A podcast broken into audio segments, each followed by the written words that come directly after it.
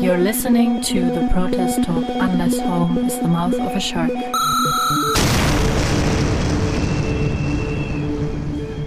Hello and good evening, everybody. Welcome to the second edition of our Protestgespräche series, the Protest Talk series.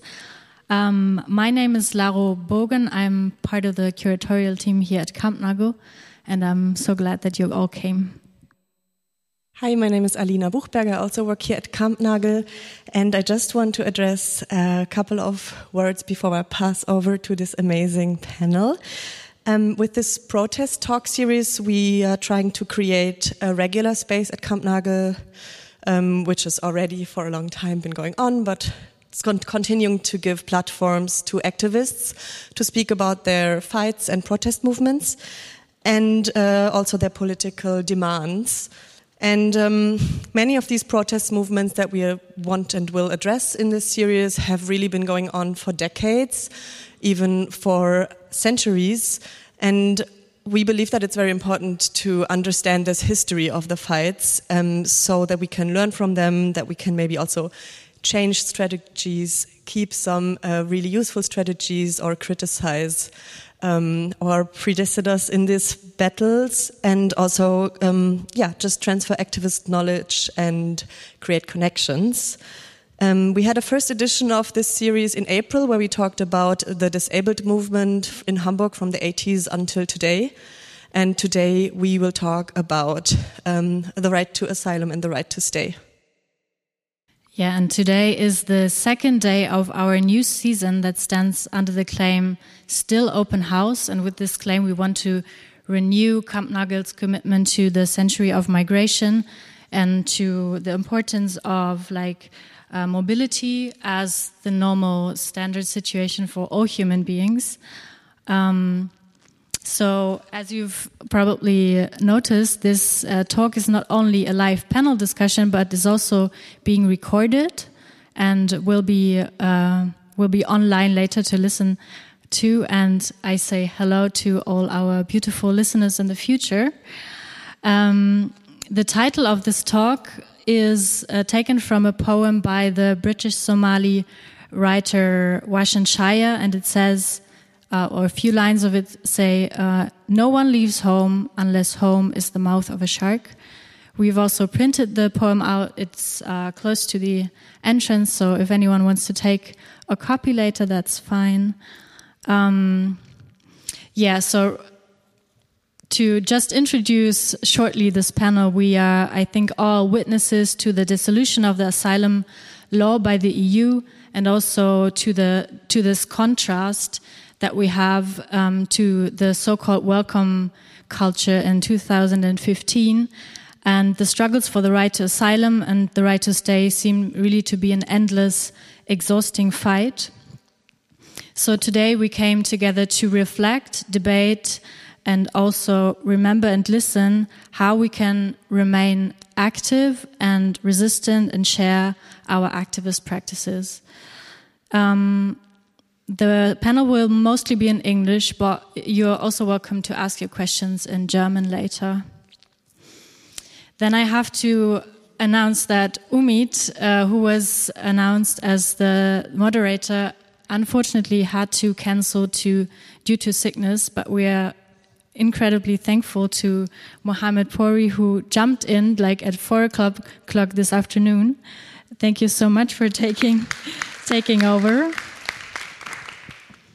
And Mohammad was born in 1987 in Sari, Iran. Is a filmmaker and curator studying film at the HFBK Hamburg.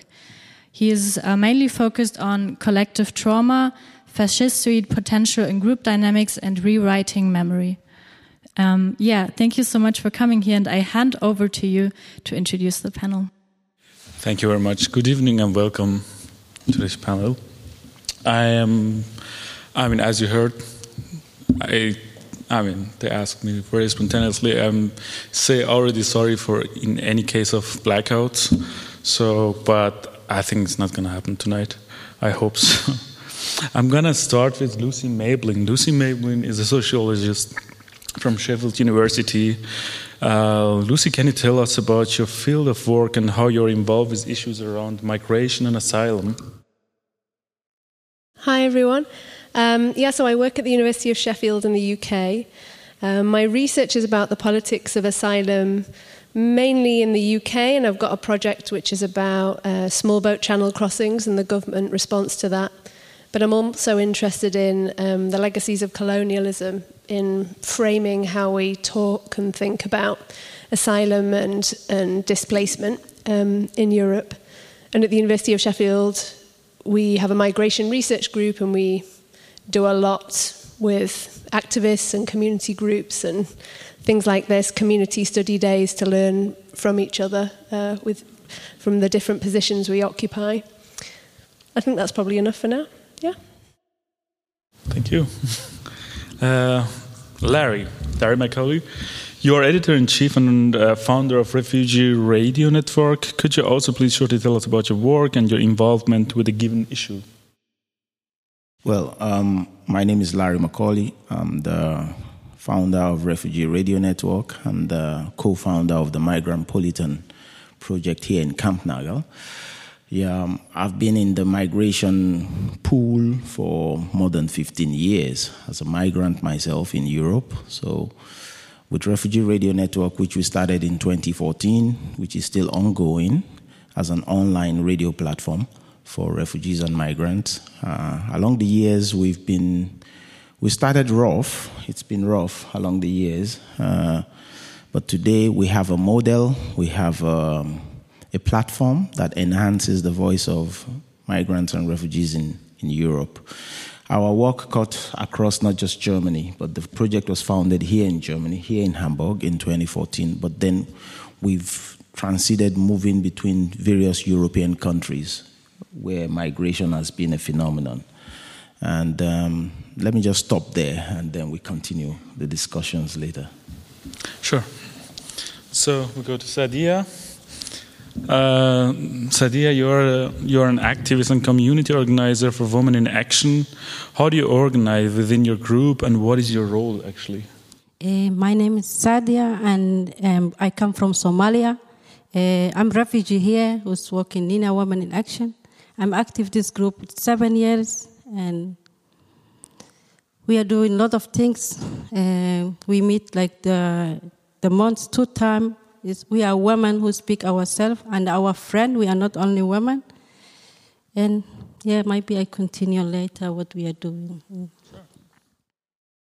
Ilka, welcome. You work as an advocate for people who seek asylum in Germany. Can you share a little bit more about your work and your involvement? Well, first, thank you for inviting me here, as we have lots of lawyers, and thank you. Yeah, I'm working in this field of migration law for like 22, three years, and I'm specialized in asylum law for LGBTIQ plus people. But my main field is working with Spanish people, Spanish-speaking people in migration law in general, and penal law and the crossovers of criminalizing migrants. And um, I'm always involved in projects, and we have this one wonderful project which you, I would like to share with you here. It's like uh, we are asking for um, an expression of respect. Um, the reasons why LGBTIQ plus people um, migrate or or come here, and we are asking the Senate to create a space for queer refugees in Hamburg from the first moment when they ask for asylum and not months later. But I will explain that okay. later. Uh, I would like to continue with actually the colonial continuity as a background. I have, I mean, I have to think about it a lot myself. Uh, especially, I remember just like few years ago, it was like 2018 or 2019. I was listening to a podcast with Achille Mbembe, and there was a French interviewer who was interviewing a Mbembe and he was asking him, like, uh, how do you explain these massive, you know, waves of migration or coming to Europe from especially Africa uh, through the uh, Sahara route and so on? And it was just like, I don't understand. I've never understood why you Europeans are so surprised about actually the waves of migration. What what is so surprising about it? It's not a story that it's not a story that it started just like ten or fifteen or twenty years ago. It's about five hundred years of, uh, I mean, historical background. So, Lucy, I would like to ask you. I mean, you are invited as an expert on colonial legacies within the realm of human rights, among other things. Would you like to share what you have prepared to help us understand this complex issue?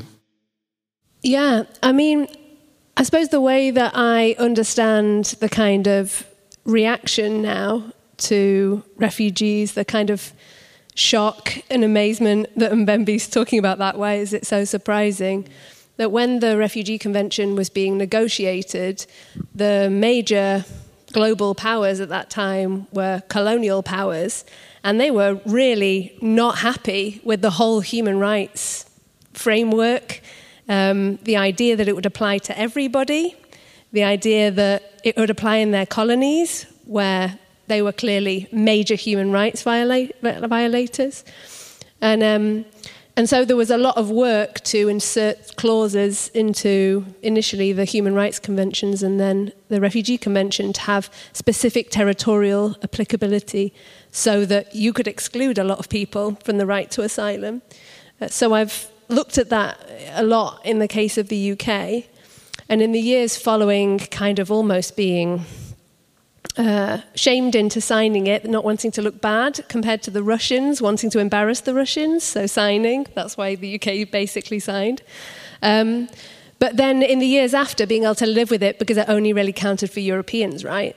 And then it's in the period in which you start to see post colonial migrants, people displaced, um, because of many conflicts, but being able to travel, for example, by air, so much more easily to come to Europe and, and um, even as far as the UK, which is quite remote from any conflict zones that's when you start to see this proliferation of asylum laws, a total moral panic about refugees. If there are more of them, they can't possibly be real refugees, they must be economic migrants, and that's when you get a kind of cascading series of laws and interventions, which is really a kind of uh, racist panic. Yeah. Sure. I mean, the, the, the, other the other thing that I, that I I mean I personally think is just like for European institutions, states, the colonialism is something which is belonging to the past, which is for a lot of countries in global thought is an ongoing process mm. of, you know, it's just like an open wound. And in a lot of countries, we see I mean, right now, I mean, if we, in the case of, I mean, a lot of West, Western African countries, I mean, what had happened just like in, in Niger, I mean, we saw, it was just like a backlash of this colonial history, actually.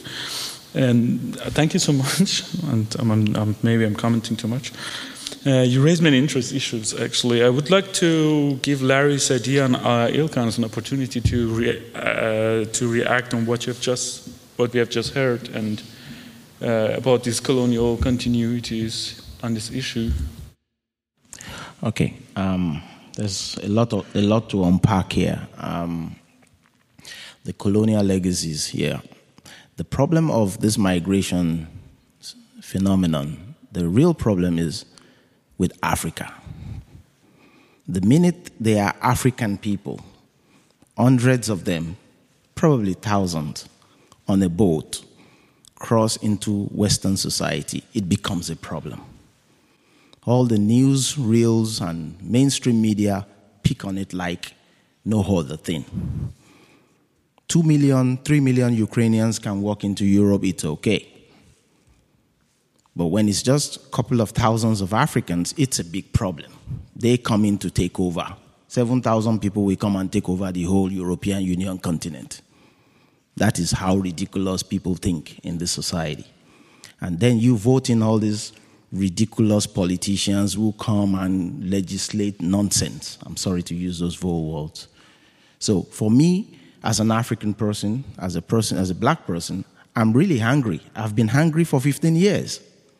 And I said, since 2017, being in this migration struggle, I don't want to have these discussions anymore because it's like Humpty Dumpty sat on a wall. It's a hopeless case. They don't listen, they will never listen. So, all this mess you see going on is a geopolitical struggle. Who controls what? You mentioned, you made reference to Niger. The problem in Niger is French, is France.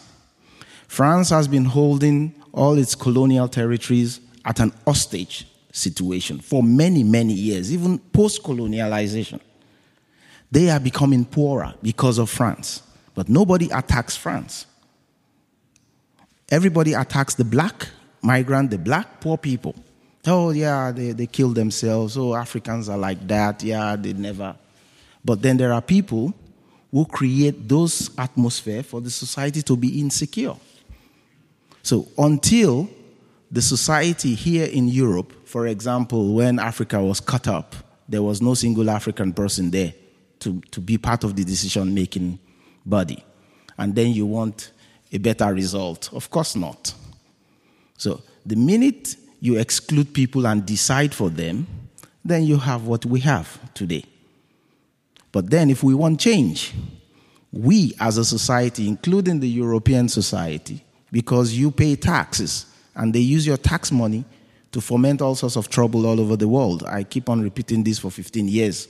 Everybody thinks I'm a terrorist or I'm an extremist, but that's the reality. And then you do not use your power to effect change until you see tragedy on your mainstream news. And if they choose to publish those tragedy, then the European, the activist society, the civil society now starts reacting. Because civil society goes to sleep for a very long time. It jaywalks. All of a sudden, it wakes up and bounces back and wants results. But that's not the way it works. It takes continuous efforts to effect change, change in all atmosphere of life. But then if we relax, we are, oh, I have my job, I have my pension, it's all good, it's okay, nothing is going to be okay. People will come. I said it 10 years ago. I'm still going to say it. Migration is a human phenomenon. Thousands will continue to come. So whether you like it or not, wake up to the reality. Thank you.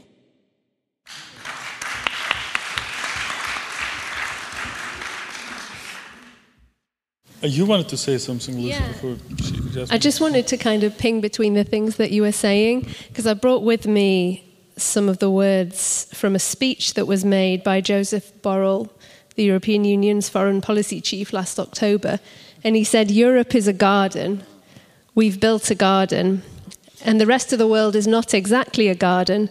Most of the rest of the world is a jungle, and the jungle could invade the garden.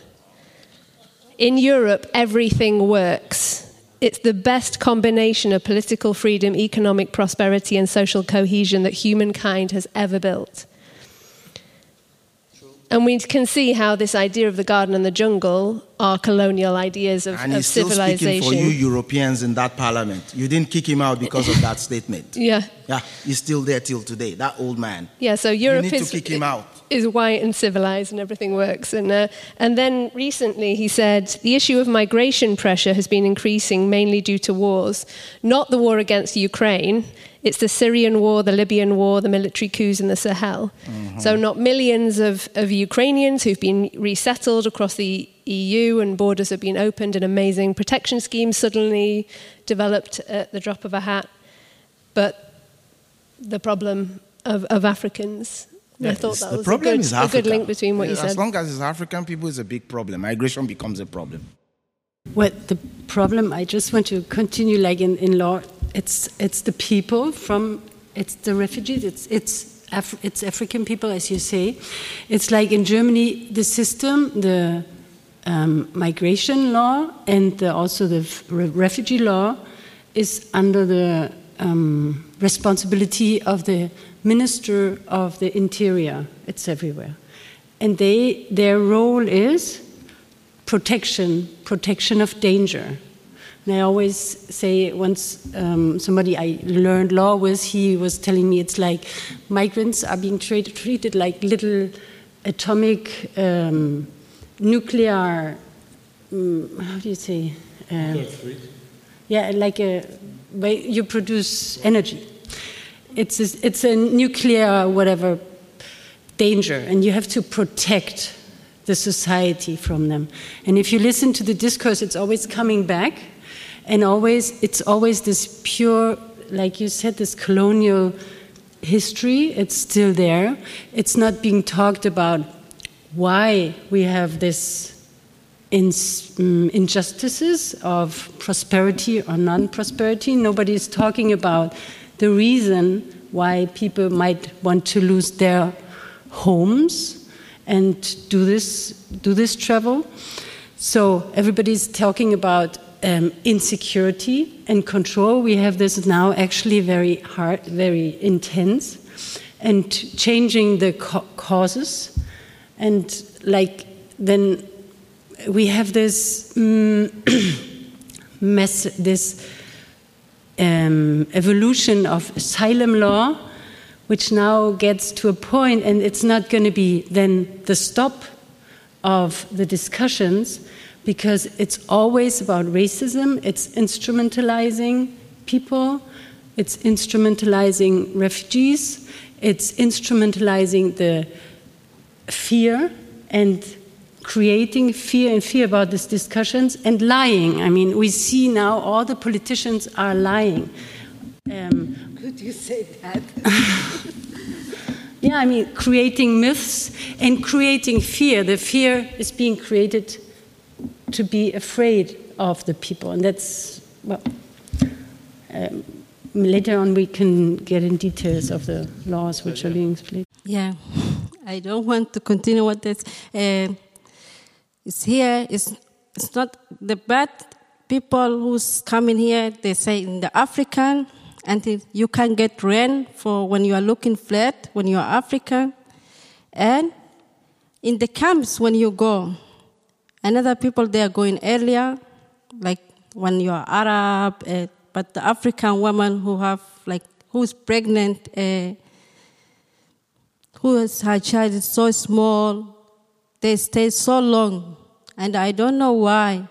Like, sorry to say, but the reality, when the Ukrainian come, everyone say welcome, who have fled, who have room, you ca- you don't see another people. Some people saying, well, yeah, some they are really a lot of nice people, but the reality and how we are here now in Germany, everyone they accept Ukraine. I'm, I'm not against Ukraine because I know what happened to them. Me too, that happened to me 30 years before, before I born. But I don't feel the welcome, how they feel the Ukrainian welcome. Okay, was time for Syrian, but Iranian, no. They're saying Iranian, they're safe. Okay, someone who's safe. Why he come the sea with plastic boat to come here to put his life at risk and when he come here, the, you don't accept like refugee too. I see Iranian. Iran is good. When it's good, why he come the person here? I don't come here. I'm looking something what I eat. I was looking safe place, but I don't feel that welcome. I'm not safe. Where's safe? When I was in Mecklenburg-Vorpommern, I was living one year, two months. The police they are coming all the time. I was one year, one month. I don't sleep and I buy 26,000 to come here. They give us like Ostface, what is like, you eat breakfast, they make thick. Sometimes they are giving us expired food, but we are not allowed to speak. We make demonstration inside the camp. There was like, yeah, it's like this. We don't have too much money. No, we don't understand you. That's how the refugee life here and our country. They go the time they want. They make us problems. Who's making, we are colonizing America, France, England, all of them. They go the time they want. They sleep the, the nice hotel was there. But me, I'm like refugee there.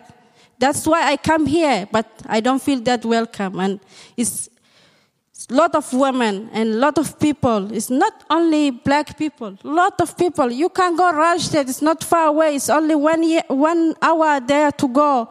You can see it's small kids who's with slippers. Look, when you go Bahnhof somewhere, who's cleaning is refugee. But the good job is the German people. Why? Why you don't think? I, I say sometimes the people here, they don't have heart. That's how I feel. Because when you have good heart, you say welcome. Because we are guests, we don't stay too long here. We will go back one day. I don't like to stay here so long too. True. Home is in the mouth of the shark. True, true. I'm speechless. Mm, yeah, it's powerful. Yeah, it's good. It's good. It's good. Um, yes, let's continue. Go a little bit further, and we can just like always come back and go to the subjects that we have. So Just to just to buttress what she said and what you said, uh, there's an angle that I've been trying to raise awareness to for many many years that my European friends don't really look at it. You take an example, there's an hatred boiling up between two camps now the marginalized, the migrant, and also the oppressor, which is the other side. And then this hatred is so profound now, social media is also helping spreading a certain kind of awareness, whether it's true or not. But you take the example of what's happening to France in Niger and those francophone countries. Why is it that the entire populace hates France? So then I was breaking it down for a friend of mine that, listen, there's a lot of things to, to unpack here. If you look at, take for example, they deport, one person travels from Burkina Faso, from his village, goes on the perilous journey, cross the, the Sahara Desert, Mediterranean, arrives in Europe, he becomes an illegal immigrant, starts earning money on the black job scene market, and then sends money back home. That money he's sending back home, of course, it's taxed because he pays Western Union a commission. So we don't want to talk about that now. And then he sends that money back home. They build a community school. That little money helps to run the village. I've seen an entire town in Burkina Faso that runs on migrant farm workers who are working in, in Italy and they send money back home. And all of a sudden, that guy is picked up one day, put on a plane, taken to a deportation camp, put on a plane, and sent back to Africa, Burkina Faso.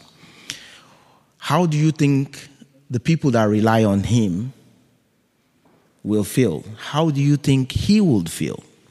Because my, some of my European friends say they don't understand why they hate the white people so much. Then I tell them there's a lot of dimensions to that hatred that, has, that is boiling up. So that's one dimension I've given to you now. This guy has been deported back. He was treated bad when he was here anyway, and then he's been pushed back. And then he tells the story to an entire village. And that village, of course, will see the pain, and the hatred boils from there. And then you all like to go on holidays to tropical, exotic places. And then where you're going to, you've, boiled, you've built up centuries or decades of hatred. And that becomes a threat to you also. So that's why I always challenge you guys that you are the ones who will effect the change in your society if you put the right people in government. In 2015, during the refugee influx, we all activists, all of us, we were challenging the, the system. My, Chancellor Merkel was the chancellor then. And then, yeah, the people from Africa, this, we met in, in uh, somewhere in Africa. And she said, yeah, we will build roads. I'm like, build roads? What, what, what, what roads? Where are those roads today? Fast forward 10 years later. Those roads, those millions they say they put there, we don't see it on the ground. It goes to their NGOs that they use for all sorts of things. So that is why the change must start here. This change must start in every locality, every community, every society. You must galvanize to put the right people in government. And when you put them there, you don't sit back, relax. You challenge them. When you do that, you can come and teach me to go and deal with those motherfuckers in my own country. But not from your own perspective, you tell me to go and deal with them in my own country. I won't do that. because they work hand in hand. They are agents of the big powers, the big money. So that's just uh, my take on that one. Do you have, do you have politicians in Germany who give a, a different narrative? Oh, well. uh, we don't we don't really have that Let's in the UK. ask the do, you, do you have them? let's throw the question. But this is a very Germans. interesting question. German, That's- so let's throw it to the Germans. I mean, that, that's the problem in Germany. We don't we don't have a um, critical. Uh, for me, I don't hear them any any political voice from politicians who would have a counter voice against what's happening right now. I can tell you, on Sunday night, we all know there's always Tatort, and people keep sitting, and then afterwards there's a discussion round on Anne Will, and it's supposed to be a little critic, but I watched it last Sunday to be prepared for today a little bit, and and there was the Ministry of the Interior, the li- super liar Faeser, and then there was the the the super. She, she's for me it's like it's right wing. It's a um, socialist party in in in power right now. And then we had a video, Söder. He's, he's from, um, from Bavaria. He's leading the Christian uh, social union, no? The, well. And it was like Söder was, being was talking about the concept of having um, a limit of asylum seekers. No, we, we, we don't have lots of asylum seekers anymore in Germany because it has been made impossible already because of lots of movement, um, um, right-wing movement in the 90s. In 93, they cut already the possibility to ask for asylum for lots of the people who don't come with a plane ride to Germany. well, and he said he was talking about this just 200,000. And it was, they presented the Faeser who had just signed, and today they finalized the most crucial um, law, European laws, which are going to be discussed now in the European um, Parliament, to with a fictive, not the that people who come to the borders and cross the borders, they are being called not being crossing the border. It's a fictive not crossing the border, so the people can't plead for asylum anymore. And the people just there's just have to be one place where they can ask for asylum. And so far, it's been like you go to any institution, you say, "I want asylum, police, or whatever," then you can enter in, a, in an asylum system. Well, what we talked about the GEAS, the um, uh, the communal European asylum system. Well, and she had just signed it. Like she she she sold all the last human rights we had, no? And she was presented as if, and he he talked like, yeah, we have to have this just this limit of two hundred thousand, and she was being presented as if she was the good one. Ah, no, that's really not okay. That's not okay. I was like, what the hell are you talking about? And then they are talking. We have an extreme position, and we have a and she was presented as the left position, no? And she's right wing. And then they had they had a person who was giving advice to the governments how to do the treaties in between the countries like Tunisia or Turkey, which are super safe. People are being sent to Syria from Turkey and being sent to the to the um, to the desert in, in Tunisia. We know this, and it's really like creating a picture as if there was nobody. And we, we lawyers, we, we have um, like always too late. Also, like the civil action is always too late. All these plans have been made in 2016 and 2020. They have been planned already. And in 2021, they started now this crisis, uh, crisis directory, directory and now, all of a sudden, it comes today, they decided in the in ministry conference, but we are too late. And what, we, what, what you talked about, it's like, and you also said, it's a continuous process, and, and we have to be there all the time. We can't just wait until there's a new thing, a new law, a new directive, a new decision which makes us like run after. And, and we, what we need is we need like a lobby, our, our lobby, our, our lobby, the, an anti-racist lobby. And I'm really, really thankful for being um, creating this space today because there is little space. And, and we were talking yesterday night, we were discussing with lawyers, we said, we don't have the capacities. One of my colleagues said, well, it's, it's good that you go there because every time we just have one case, one, we sit hours and hours for one person, and the entire system is making it more difficult. I mean, in 2022, they shortened the rights in the asylum procedure in Germany. It's and then they make it like we like you talked about the situation people have here it's all made to make people being involved in and lawyers being involved in in little administrative stuff so we can't we, we need to address the real problem or this is real no but which is the basis of it which is racism and which is colonialism and which is like this picture. And all these situations i could i could uh, no, later on maybe but it's quite related actually to what i wanted to ask because um, i mean we are experiencing this tightening of asylums uh, laws and, and the whole discussions i mean just like in the last years i mean pff, i arrived in germany in 2012 2011 and um, as a refugee and back then it was very different. I mean, it was a time that it was just like, okay, come, let's see.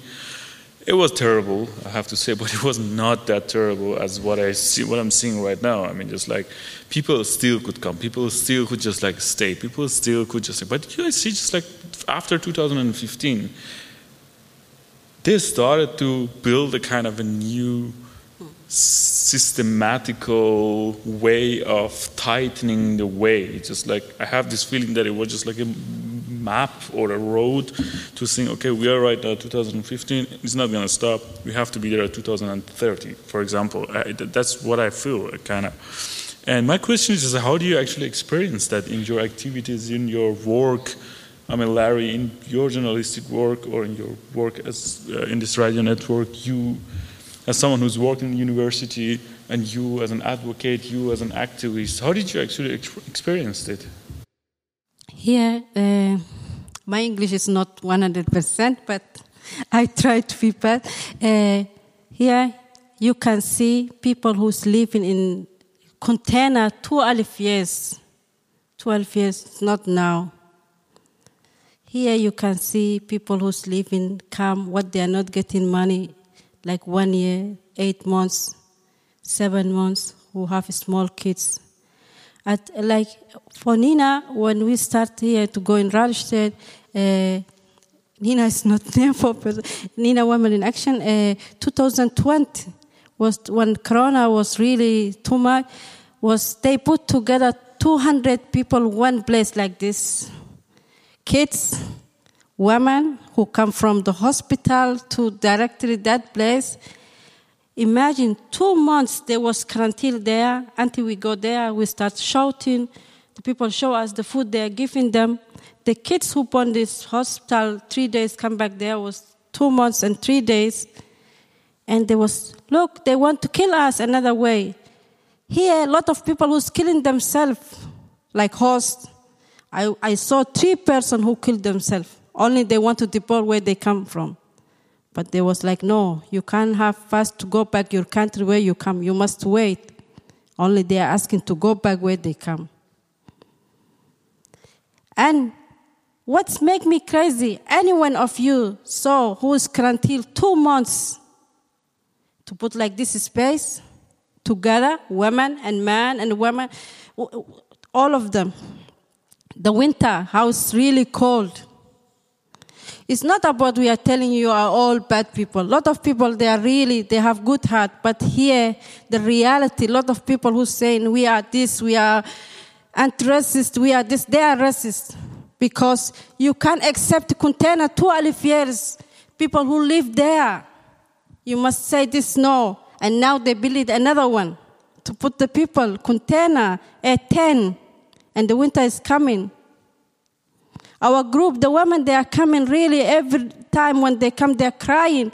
It's not something what I hear someone, I see my eyes. Only to get flat. They have paper. Like me, I have two kids. The smaller one, she's one year, six months. I applied asylum because they often tell what I have all the time. Huh? Uh, your nationality is Somalia? I'm refugee. What do you want? What I'm? I'm a human being. Accept me like I'm a human. I come here. I'm looking safe place. I'm woman who have small kids. Until now, I don't get every time paper is coming. For the job center people too. When we are black people, uh, Arab who doesn't know the language, that I never get enough money from the job center. Every time something happened to me, and I'm going the people where the people help, like Infolad. I'm I live in uh, Felmsbrook. All the time, I'm like farmers there to go every week because I never was time. Seven months I don't get money. The reason, ah, we need this, we need this. I send. No, you don't need. Like I'm lie. Why I lie? I, the email is here. Look, they don't accept. They don't listen. Will be better. You listen and to think this is a human being. Don't look at me. I, I'm Muslim woman. I have hijab. No, I'm a human who is guest who will go back tomorrow who want reality come with us, Raleigh and see there what's happened. That time you will see your eyes. It's not what I'm only telling you. It's really hard. I don't know how can I explain. They don't give money to people. The person, how much he take? 135 euro. They say, ah, okay, you will get, uh, was last time April, the woman, they told her, you will get uh, September who have small kids. I saw a woman who have cancer. She's getting chemo who live there with another people. Imagine. Toilet who's sharing. Chemo who now who get it. The person, what you will know when you see someone who get chemo. But she was there. Why you accept all that? Okay, you don't want the people say, hey, we don't want any refugee, don't come our country, stop. Now they were saying, like what you say, they build big come what's outside the border and people must stay there and to apply asylum there. It will be better you close and say, no, we don't need anyone. And you live for us, our country, and we don't come here and we will go back. That's all. Sorry, it's not you, but uh, what, that's what's happened here. We are there, we are, they give us macaroni, what is inside water. When we say, What's this? This is the food what we cook. You want to eat and you don't. We will put this what they are saying bio. This that happened to me. It's not I I I saw somewhere. I was in Mecklenburg before. until when I get pepper, I was looking flat. It's hard to get it. There was people who was beating me in the street because I'm black. I was scared my daughter, she's really small. He's chocolate? No, no, she's brown. No, chocolate brown. What's this? You have black dog in your home. You accept. You too, you're not white. What's black and white? Black is this. My color is not this. I Okay.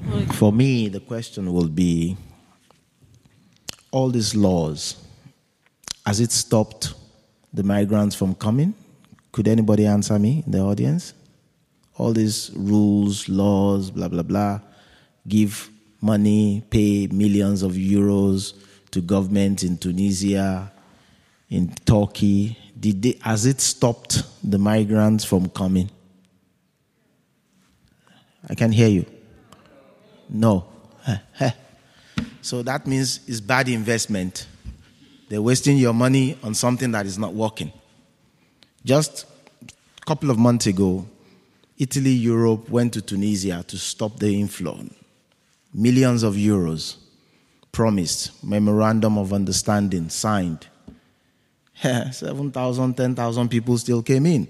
But then, out of this pool of people coming in, there are people dying also in the Mediterranean. Large numbers of people But those people don't count. It doesn't make mainstream media news anymore. What makes mainstream news is those who succeed and survive the crossing. That's those they use as an example. So for me, if these policies are not working, why put money there? Why put taxpayers' money there? Why don't you divert the money into sensible options? When the influx came in 2015 from the Syrian flows, the politicians were lost. They didn't know what to do. They didn't even have a framework to work with. They had to call civil society to come and back them up. Oh, Kampnagel, oh, Emily Dauflad, oh, this one, that one, please, what can you do? We know you are doing something with migrants and refugees. And then when the civil society now rescued them through solidarity, opening their houses and spaces for people to come in, these politicians all of a sudden changed 360 degrees again within three years and said, Yeah, they will come, they will learn the language, they will be okay. Those who are not coming from Africa, we will send them back, blah, blah, blah, blah, blah. We are still there till today. Nothing has changed. Um, yeah, I think that when I got into doing research in this space like 18 years ago, I imagined that if naively, if you like produced evidence and research like, oh no, everything you're saying is wrong. In fact, here's all the research, that that might have some effect. And I've come to understand over the time that that's com- that research is completely, the evidence is completely irrelevant. So we know from all the research all over the world that borders don't stop people moving. They just divert people into more dangerous journeys. You create uh, illegal immigrants who then take dangerous journeys, uh, and then you do more bordering, and then they take more dangerous journeys. So you, you create a business model for smugglers, etc. So we know all of these things, but um, I've come to think that what what we need is a culture change, is a, a political change, um, a, like a completely different way of talking about these issues in the public sphere which kind of making myself redundant, really. But um, but I think there are kind of moments, like so, the first plane that was meant to take the first people to Rwanda, because in the UK we're now sending people to Rwanda, it was delayed for eight hours by people lying in the road, and. Uh, that gave time to have a legal process that managed to get an injunction for enough of them on legal grounds that you couldn't possibly deport these people for different reasons, that the plane was stopped. And now there's legal challenges going through. And there have been many cases of deportations where a whole community of people have like sat under a bus to prevent the deportation from happening. But perhaps I don't know whether it's similar to your welcome moment. These there are people, and they are, you know, where there's power, there's resistance, but it is not large enough to be a culture change, a political movement in a meaningful maybe, way. Maybe there is not even a necessity of culture change because there's a lot of people who are not um, um, saying or are, who. Mm. I think the judicial system in, in, in, Germany and in the UK is quite different. The common law and the, the other one. So uh, I've also challenged lawyers. Uh, I gave a speech at the law uh, symposium some years ago. Uh, in, in Germany, I don't see human rights lawyers who challenge and take government to court. I don't see that here. Uh. Who challenge government and take government to court you can sue the government and take them to court in other spheres. But in Germany, I don't see that. And I tried to ask a uh, flatmate of mine who was also studying law. So it was the one that kind of explained it to me that, nah, that's kind of in Britain or in America. The, the, the system here is a little bit different. So then I got to understand why it is as it is. But then explain to me. But we, we, we could, for example, right now we have this discussion about uh, Merz, the, the, the chief of the Christian party. Mm -hmm he was just lying so wildly with his i don't know i would repeat also for you because you're not from you're not here he said like okay we can't sell this politics anymore and refugees get their teeth made while germans are waiting for appointments at the dentists and it's like the best example there is not, not a good organization of medical care for the entire German um, region because there is, there is no um, medical care. It's, it's, it's not enough because the, social, the securities are not paying good. Well, so, and then he's just lying, and it's really obvious. And now we could really think that a person who is in a refugee in, a, in an asylum procedure could ask a, a, lawyer to sue him. And I'm really waiting for, or I, I, this just comes up like, like, you said it. We could, if a person, it's like an in in. That's in not fame. what I meant. I meant groups of lawyers like yourself, groups of you see that there's a violation of the German law, and then you sue the government to court based on that violation. Yeah, but Because we that's do what, this to the. That's what happened with the Supreme Court and, and the High Court in England against the. Well, they're saying that it violates human rights law. Mm-hmm. Yeah, so the response of the government is that's exactly why we've got to get rid of human rights. You see? So, So, it's Yeah. so that I mean, there is also another another side in this. I mean, we talked about also the culture, Mm-hmm. and the problem is that I mean, not just in Germany. In Germany, we are seeing an uprising right movement coming. I hope not into the power, but I have this feeling maybe the next next election or just like in eight years we have the same maybe case as France. That's just gonna be just like like in France. Front National or Macron, we're to have also someone, something like AFD or uh, Merz, I don't know, or just like something like that. I mean, I personally am not that hopeful. I mean, I don't know what's going to happen here. Yeah, the it's just like kind of. to an end. But on the other side, be on the here. other side, I have this feeling that someone like Friedrich Merz, he knows quite exactly what is he saying and to whom is he talking to. Of course. But But he he's has his not just a audience, yeah, just like almost the 30% of, you know, AfD But the problem, voters or yeah. other people who are just like saying, yes, it is as it is. And it's totally equal if it's right or not, if it's a lie or not. On the other side, you are, we're seeing just like that this, this dehumanization of body and soul of migrant. I mean, hundreds of thousands of migrant, I would say, got murdered in Mediterranean Sea. I'm, from, from my understanding, they got murdered. They could be saved. They could be rescued. They got murdered from European institutions. So we, don't see any civil movements towards that. I mean, just like nobody, it's just like nothing is moving here. I mean, there's just, just like mass murder. And we are t- talking about a mass European product. Even the ones with the murder. evidence. In Greece, the Coast Guard rammed a boat that killed migrants. Nothing, we've not heard anything going to No, that. nothing. I mean, the French boat did the, the same in the Mediterranean.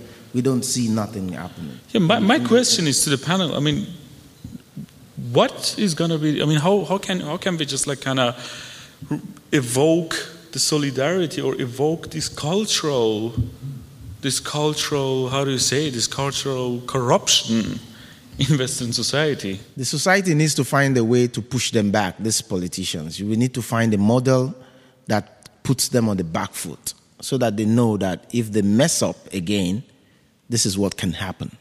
And that's where I'm looking for the legal option because every time going on the street protesting, it's good, but it doesn't really solve the problem. So then, but if there's a protest and there's a legal struggle at the same time, this is what happened during the civil rights struggle in America. The people on the streets, and then they were ready for the courts. Okay? So for me, I've been preaching for years in Germany or Europe that please, as people are protesting on the streets, we also need to look for a legal protest also, whereby lawyers, human rights lawyers, and constitutional lawyers will take the government to court based on violations of fundamental principles that is enshrined in the constitutions of these European countries. I don't see that. In 15 years, I've not seen it. So that needs to change. If not, all this protest we are doing on the streets or on podcasts is merely to our audience. It doesn't have much impact. That's why I want the, a judicial option to put them on the back footing. But you know that you're, you're going to a judicial system to which, I mean, just like, let's say that you bring a white super bourgeois no government problem. to a, to a no super pro- bourgeois. No problem. We are on the court. streets because people are on the streets yeah. also, inter alia at the same time. Yeah. They become afraid. I know politicians, they don't want mess. That's why they manipulate the citizenry every time. What is your reactions actually? I'm really not the right lawyer to be talked to right now because I I don't know they it's new huh changing laws not changing laws. I know. No they are changing laws against um, uh, public law principles. For example in 2015 there was the introduction of a residence um, um, act. No, that people who recognized recognized refugees have to stay in the province where they have been recognized for the next three years of integration reasons. That's how it's written. If you don't have a job, you can't move. You have to stay, be living there. It's not, it's not being in the process, but it's a person who has been recognized as a refugee with a residence permit, with a work permit, and you can't move to another province um, if you don't have a job there, for example. And this is totally against um, um, public law uh, against international, against the Geneva Convention, and we tried and we tried. We did lots of uh, sues and cases and whatever, and it doesn't change. But I wouldn't know how to how to sue the politicians for making these have you laws. Tried taking them to the European Court. The European Court. Uh, I have brought um, several cases to the European Court, but you have to decide. There's this European um, Court of Human Rights mm-hmm. or the European Court in um, Strasbourg. Mm-hmm. And the, Euro- the human rights, you can just bring your own cases, and the other one, the, the judge himself or herself has to plant the case, so you don't have an influence in it.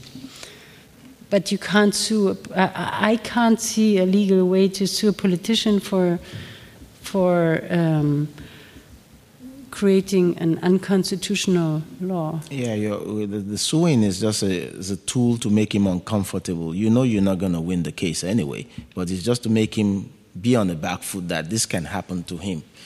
Uh, because I saw an, uh, there's an Italian Italian test case of uh, a hippie who took the Italian government to Strasbourg.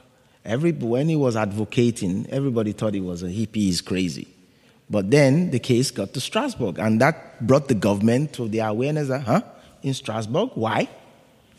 So that's the, the kind of approach I'm looking for something to put them on the back foot, even if you know you're not going to win. I think your question is really important, like, and I think it goes back to the beginning. Like, how can you end up with a situation where thousands, maybe millions of people are dying, and where you have pushbacks to Libya, uh, people being tortured in detention centres funded by the EU, like just gross, where you have the UN, the European Council of Refugees and Exiles, all sorts of organ- like major organisations saying human rights violations are happening and they have to be stopped. How can you have that such situation occurring and and it not be really part of the political discourse at, at all. And it's about a way of thinking about the world, about the people in the world, about people whose lives are worthy, like worth saving. Like sometimes I say to my students, like, what if like 10,000 Germans were dying in the Mediterranean? Yeah, like, course. don't you think people would be panicking? It's kind of how, how is that problem imagined and, and understood. And I think the general kind of space is um, the public kind of discussion is filled with two sorts of discourses about it. One is that it needs to be solved in a kind of really dehumanizing, racist way where we like are just deporting people somewhere, anywhere, elsewhere. They can drown if they want to come here, just really nasty, like kind of punish people into not coming. And the other, which the left wing kind of governments tend to go for, is like a um, technocratic fantasy like that there's a technical fix. And if we just have a more efficient system, or we have transit processing zones and kind of shiny words like that, then we will solve the problem. And it's solvable. And both of those imagine it's solvable either by kind of gratuitous punishment or by technical fixes. But none of it imagines a world in which people move, like you said. This, people these move. technocrats also came in 2015, after the 2015 influx, and claimed that, yeah, they need to put boots on the ground to stop the migrants. So that's why boots on the ground were created in Niger. But in real, in real sense, the boots on the ground in Niger were to protect the minefields for uranium and other mineral resources. It's not to stop the migrants, because these migrants are still coming in. So that means sending soldiers to other people's countries to occupy them doesn't also look good in 21st century in this in this time you know so these technocrats also don't have solutions no and i think that probably gets at the fact that there is value to be gained like we're naive if we don't think people are really benefiting from this situation there's political value to be gained from the crisis and there's massive economic value to be gained from running detention centres, deportation. I mean, the, I think that the um, projects in Africa, the whole journey approach, I think the EU spent about a billion on it. Frontex is like a humo- humongous operation. Um, the UK government spent like half a million pounds on dogs in Calais last year. I mean, it's just the volumes of money, and they're all going to multinational corporations that pop, pop up in every country that you go to. So it's not like people, nobody benefits, right? Like people benefit from this entire thing. And then we're kind of distracted down here shouting at each other. Well, giving up everything to protecting the garden. Yes, that's it. And the people who are in the garden are having the benefit of not, not feeling I don't know. I mean, they, it's it's so contradictory because at the end they don't have the benefit because they have been taught this fear, and this fear is being constructed by all this discourse of dehumanizing and two class of people: the people who have rights and the ones who have had human rights, and the civil ones who have civil rights, and the ones who are in and the ones who are out, and by these laws which, which the technocrats make, like like you describe the situations is a construction. I mean, people are saying we have to have more control, but it's the control which we have in Germany, for example, which create all this chaos. We have the prohibi- prohibition to, to move. You have the obligation to live in centers here in Germany. And this money thing, I have lots of clients who want to move out, who have an offer of a flat, which costs 600 euro for a woman and two kids. And then they have to stay in the public, in the public housing, and there it's going to be paid 2,000 euro, and it's being paid to the commune. It's like also this, this lies of people wanting, people uh, talking about objectifying people and I think that's, that's, that's one thing, and, and it's a creation, and the ones who benefit are the subjects in this, the white subjects in the garden Europe, to keep on being the subjects and creating the objects who are being managed, whatever. And like you said, it's, it's not going to stop migration.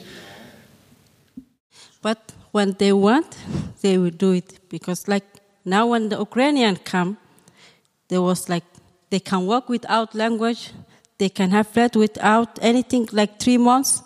But we who stay like seven, six years, we are not allowed to do it. I was, I was in Mecklenburg-Vorpommern and I want to move here. I have paper, but they was like, you don't speak German. No, you have hijab. And what's the problem for my hijab? Okay, why now the Ukraine? I'm not against anyone, but why Ukrainian now they can walk without language, but me not, and there yes. I'm not a human being. And what's the freedom? I like to know what's freedom. I will tell you, ha, my family, uh, they push me to have hijab, and I remove now that to tell you that propaganda. I like to know what's the freedom. We don't have freedom here.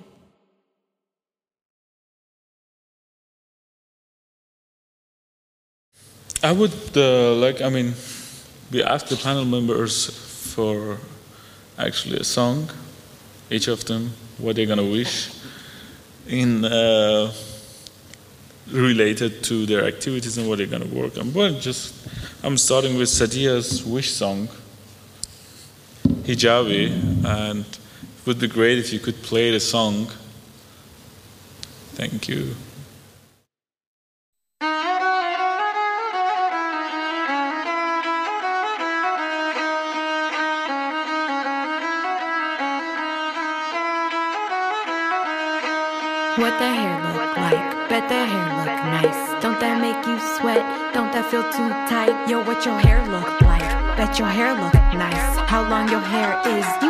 Get your life. You only see Oriental. You steady working that dental. You popping off at the lip and run your mouth like a treadmill. Not your exotic vacation. I'm bored with your fascination. I need that paper, paper, paper. If you want education.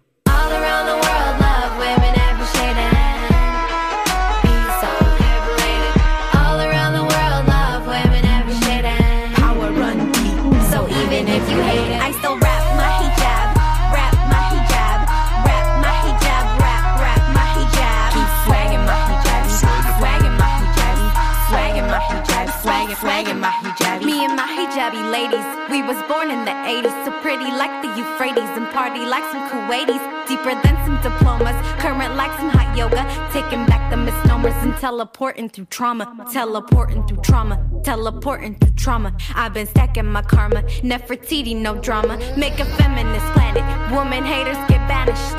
Covered up or not, don't ever take us for granted. All around the world, love women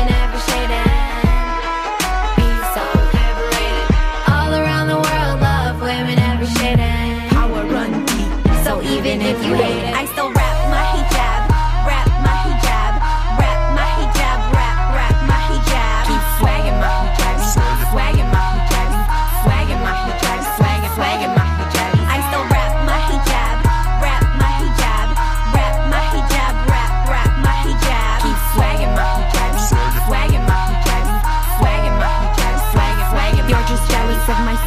these mipsters, these hippies, these prissies, these Sufis, these dreadies, these Sunnis, these Shiites, Yemenis, Somalis, Lebanese, Pakistanis, these Sudis, Sudanis, Iraqis, Punjabis, Afghanis, Yazidis, Khadijis, Indonesians, Egyptians, Canadians, Algerians, Nigerians, Americans, Libyans, Tunisians, Palestinians, hidden beyond the Mekong and Laos, Senegalese, and Burkina Faso.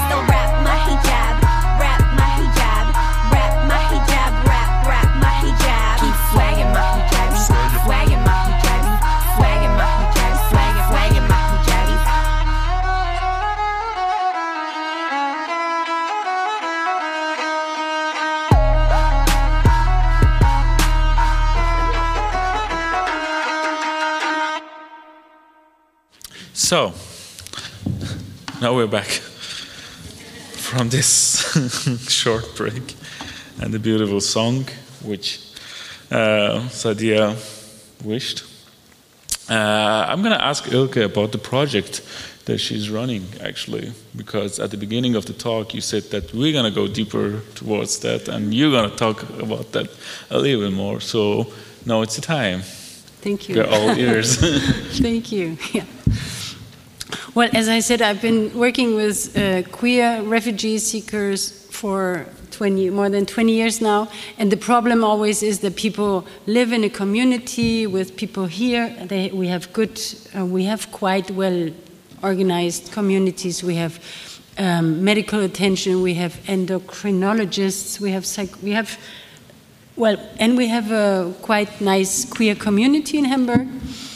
And people come here and ask for asylum are now always being transferred to another country because we have in Germany, to explain shortly, the system you apply for asylum and then you're transferred to a province which is then um, responsible for your country because back in the days it was like they said the uh, um, ministry, uh, the Bundesamt. I don't know how The- the, Minis- Interior The Ministry- refugee um, office, Office for Refugee Recognition, they have like dependances in all kind of provinces, and they are specialized for certain countries.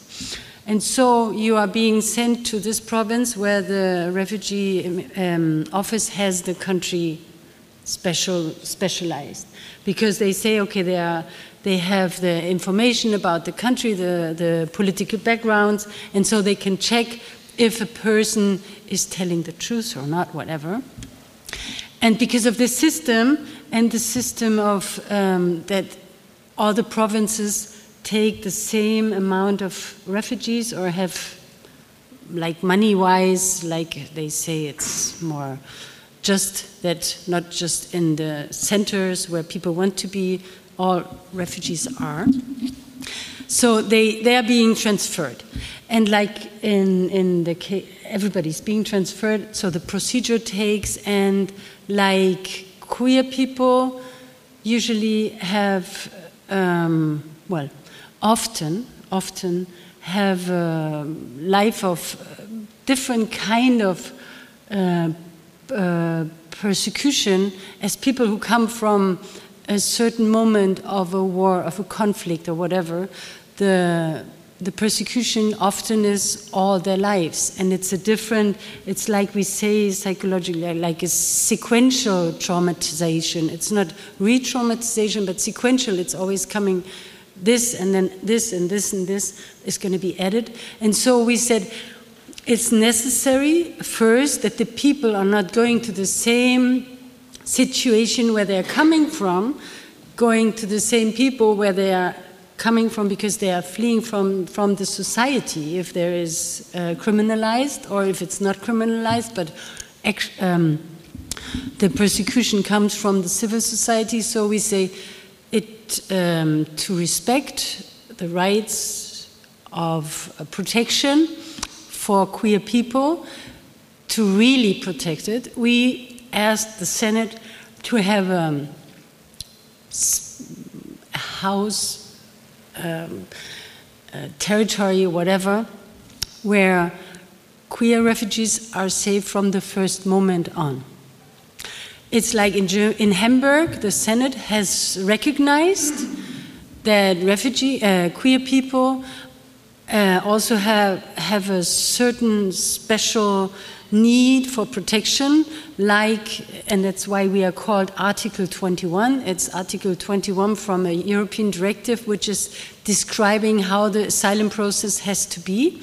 And in Article 21, there are mentioned um, persons with special needs of vulnerability, like minors or people who have, or persons who have suffered from reiterated um, sexual violence. And queer refugees are being recognized in all over Germany, also in Hamburg especially, as uh, especially vulnerable.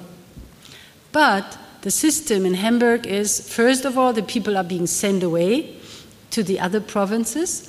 And then we have the system that all refugees are being together um, in one camp or one building or whatever with everybody else. And until you can leave the first, this, the first camp, it takes months and sometimes never. And in Hamburg, we have certain, we have a system like queer people can get into uh, certain rooms within the camp, or they can also get to private places. We have a, um, um, an organization.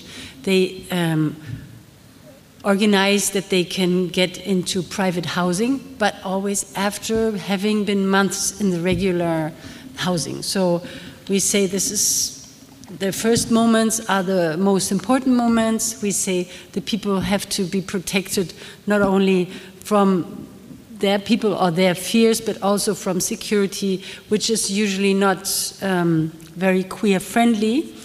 And so, um, well, we created this project, and we need lots of um, um how do you call it?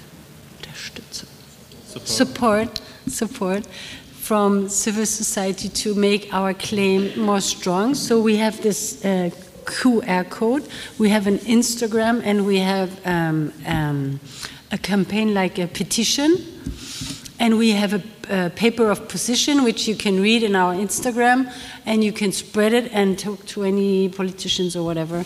We talked already to, we send already our our position paper to the Ministry of the Interior, and he responded, Everything is fine in Hamburg. We said, Okay. And the Ministry of the Social, she didn't even reply. And we created an exhibition with videos, people who, who have passed through the asylum system, being queer, asking, talking about what they want, what they have lived, and what uh, could be a possibility to make the system better, also criticizing detailed system, whatever. It's really interesting interviews. So we have had some expositions already. If anybody's here and has a nice space to do the exposition to create more publicity, um, you can ask me. and maybe we're going to do it here. Maybe there's going to be something going on. Yeah, that's. that's Thank you, Yuka.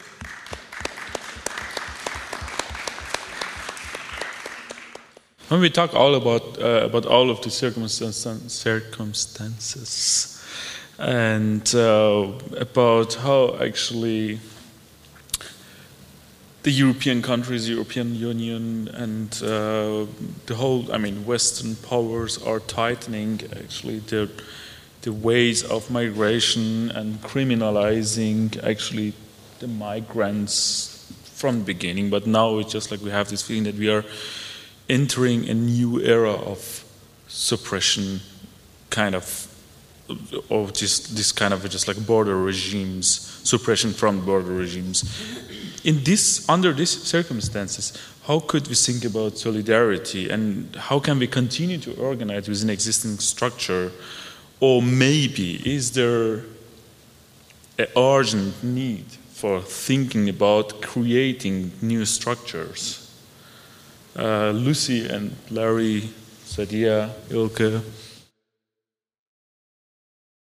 Yeah, I think it's I think it's really difficult because I guess this is the hopeful bit, isn't it, of the panel? Sure. Something hopeful at the end, you said. and every time I do anything at the moment, we just talk about how awful everything is, and then it's like, have you got something hopeful at the end? But I think um, I think it's important to do what you can from the position you occupy. So, because it is kind of so overwhelming, isn't it, to think of, of defeating all of this stuff. So, like, I try and do things, get into spaces that I can get into because of who I am.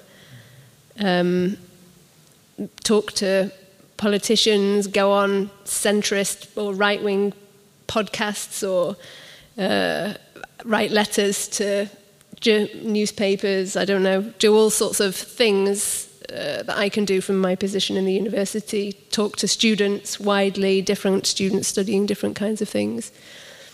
Um, but I think it is, it's difficult, isn't it, to find the uh, belief that you've got to continue on as though you will win, you will. Um, but I think we do need, I, I think we can't be com- totally trapped in constantly critiquing what's happening because it's not getting us anywhere. Like the critique is built into the system. We'll announce this thing, and there'll be all these left wing people going, meh, meh, meh. and that's like built in. Our critique is there'll be kind of all of these things that we'll do, and they're like, oh, and some people will do that, but then we'll carry on, and lots of people will think it's brilliant. So then it's like I've started to think maybe just need to spend a lot more time and effort on imagining different futures and talking in completely different ways and talking about what would an asylum system that put dignity at the center look like and just talk as though it's possible because I have spent so much time criticizing. I feel like uh, like it'd be better to start building just talking as though something else is possible a lot of people saying we are solidarity about this, we are solidarity about this, but they are not. First, we must start ourselves to feel like why these people they are here, how we help each other, to talk to people like personalities, because a lot of people they don't know what solidarity. Solidarity is not about her. I have friend from uh, Syria. I help him one night to sleep here. I give flat here. Not the solidarity. We must be together. How can we fight all these politicians? To do something nice. Solidarity is not about we come here, uh, you write, like you interview with me and to say, ah, how you come here, I give you like three hour to talk and later, ah, I interviewed that person and ah, she come here so hard, eh, comes here so hard. Not, we want to work together like hard work here. When you want to fight, it's not fight you beat someone, but we need good communication together. How we see another people who's like down for us. It's, it's not we sit here and today, how we did that event and it's finished. We must speak. We must speak about the people who study, the young people who study. It's a lot of people, really nice people here in Hamburg. But what about like Mecklenburg-Vorpommern? There, forget them. The people who live in the bush. But here, a lot of young people who like to really help. But they are who help them. Like sometimes you see uh, some who saying we are solidarity, we are against this, but they're writing German only. The flyer, what they have, how can I understand when I don't know to this language? They are going like hosts and they're writing German. How you are solidarity? Only you, you are only showing the people you go there. Like I'm showing, I give you water today, but what about tomorrow? We need to be together and to speak the reality. Here, what I feel like the people they don't like the reality. Listen, like ah, yesterday that happened. They don't like conflict. Like to speak together. You did wrong.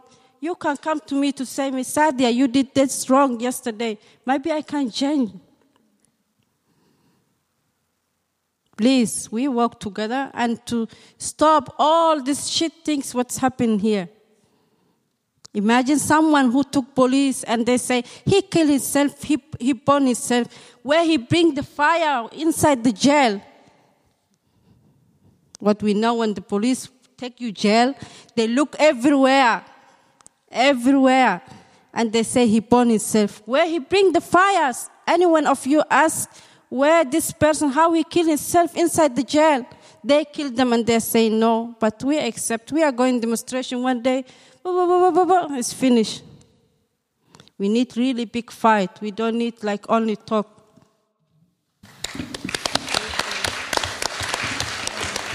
We are kind of under, not say time pressure, but I would say because we need also uh, take some questions from the audience. So, short take. Just one last yeah. uh, statement. I think we need to re- reorganize. We don't need to cr- create something new. We just need to recycle what we've already started. We need to go back to the drawing board, re energize the base, the struggles, ginger the struggles, and come out in full force for, to effect change in our society. That's all.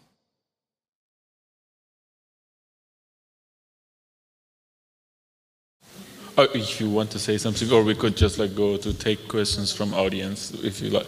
That's whatever. Yeah. Okay. So first, thank to the panel for this talk, and I personally am very touched. I have to say. And uh, now we take questions from the audience. Who's going to be the first? One. Um, I have a question to what uh, Larry suggested and uh, your answer to it, which is um, taking legal action against governments. And I was a bit confused because we do have the Grundgesetz, and if we listen to Sadia telling what's going on in the camps, if we read the news on what they want to bring up on the new laws, which are like highly scratching um, humanitarian laws, who are highly scratching the German Grundgesetz, there is a huge fundus of things that we can we can sue them. We can, and um, this is on like the last questions and of like recycling um, the structures that have been built up over the last years. Is we need a huge, in my opinion, and this is a question to you as well, is why it's not possible. Because we see now that from the climate protest, I just read an article today that worldwide in the last worldwide in the last, I think only this year, three thousand legal cases went on where like groups of lawyers, um, communities, they sued law, they sued whole continents, they sued the European Union. We can do this, so we we should do this because I think it's I'm I'm a little bit more pessimistic than Mo when he says when he's talking about four years or eight years of right wing governments coming into place in Germany. I think what we're facing is that we have a lot of parties moving to the right wing. So we're having it now, and I think we need to start to do defense, and we need to stop acting now because we're already late. We all know what's going on in the news. We're reading the articles. Um, we know which laws they're putting on the way now, and just let them eat their own poison. Like we need to organize to sue them and do it like the I don't know. There is this saying about the Ukrainian warfare about like the thousand bee stings. Let them like do the thousand bee stings with lawsuits because we have the right for it. This is what the Grundgesetz is for. It's our civil defense on when the state is doing something against law. And if we're not having that system anymore of like Gewaltentrennung and everything, I think we have, you know, we have a very huge problem above that.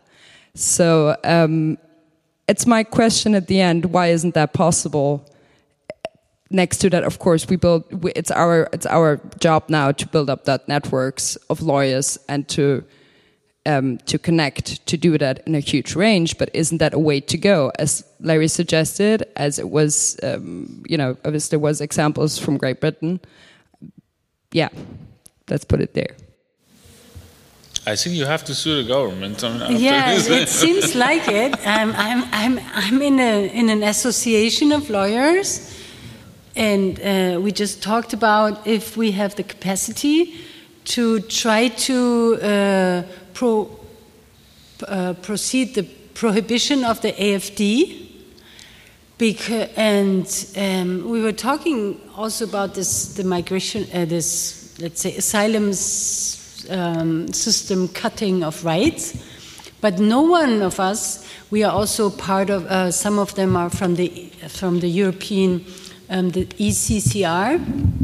They sue. They have the special cases, like like um, for example, they they they try to sue the Spanish government for the um, pushback in Melilla in 2014, which was a success in 2017. They gained. Then the Spanish state went against it, and then in 2020 the Great Chamber of the European Court of Human Rights, they, they um, said it's legal, the pushbacks. And they based it on the lying of the Spanish state, which had said these refugees had the right, had the possibility to get to seek for asylum in a, in, in a place, and they could have gone like one and a half kilometers to, to a position of the Guardia Civil to make their claim there, which was not true. They couldn't have done so, and everybody knew it. They had expertise explaining to the court that it was not possible, and still they based their decision to legalize pushbacks in Melilla on the false facts the Spanish state had brought to court. So, first of all, to whom do we um, apply to sue the state? It's a court which, who is this? Then, talking about prohibition of the AFD, it's just the, um, the government, the uh, parliament, or the Bundesrat who have the right to do this to initiate this prohibition. And whom are we asking for? Who is these people? And if we talk, if we hear the daily talks, we need to do it in a different way. We need to, we need to create our discourses, and we have to put also the, the lights on what's positive. I think. I mean, there is lots of people who are wanting, who are against all this politics. And we are always just putting the, the lights, the spots on this, what's, who's voting for the AfD or they're gaining. For example, when we have this uh, Mitte-Studie, the study of the media of society, where they found out that the radicalization to the right wing has become more and more intense the last four years, that more than I don't know I don't know the percentage, but a huge percentage of Germans have a clear right wing, anti democratic um, um, opinion, and putting all the lights on it makes us feel as if there were so many right wings around us. There are lots of people who are uh, solidary.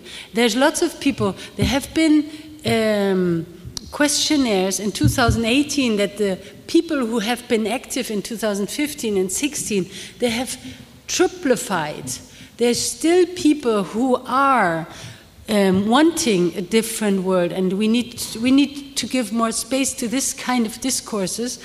I think that's that's the important thing we have to do, and we have to get together to really reactivate and not being like stopping here. Like today, the ministries decided, okay, all the asylum system is going to happen, it's going to come, and next year in February, the European Parliament is going to decide that the borders are being closed, not closed, but for, yeah. But we have to, we can't stop there, we have to keep on. And it's not, and, like, we can't sit back and say, okay, now we did this. We have to inter integrate this in our lives. And I don't, um, I think really, yeah, well, we have to go parallel ways. But suing this government, I still don't know. I will bring it back to the association and I will talk Thank you to very them. much. Thank you very much. Good. Uh, any other question? Um, thank you. So, um, I think it's a very difficult discussion. So, I do share the belief that the government um, is doing a lot wrong, but also a little bit like Ilka said, who is electing the government? We are talking about AfD, of course, and white, uh, right wing, but also we also talked about that our whole government is turning right wing. So it's even beginning at the SPD. So it's actually um, the society which uh, where we have to start. You know, we are electing them, and of course we could we could sue the politicians, but actually we are electing the politicians.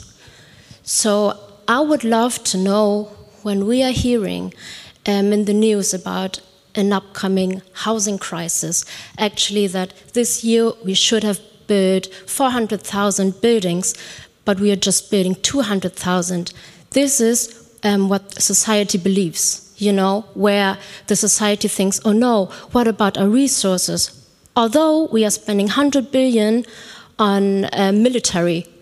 Like, how can we communicate to the society and make um, a culture of actually there is um, there are ways how we can be um, have solidarity. Thank you.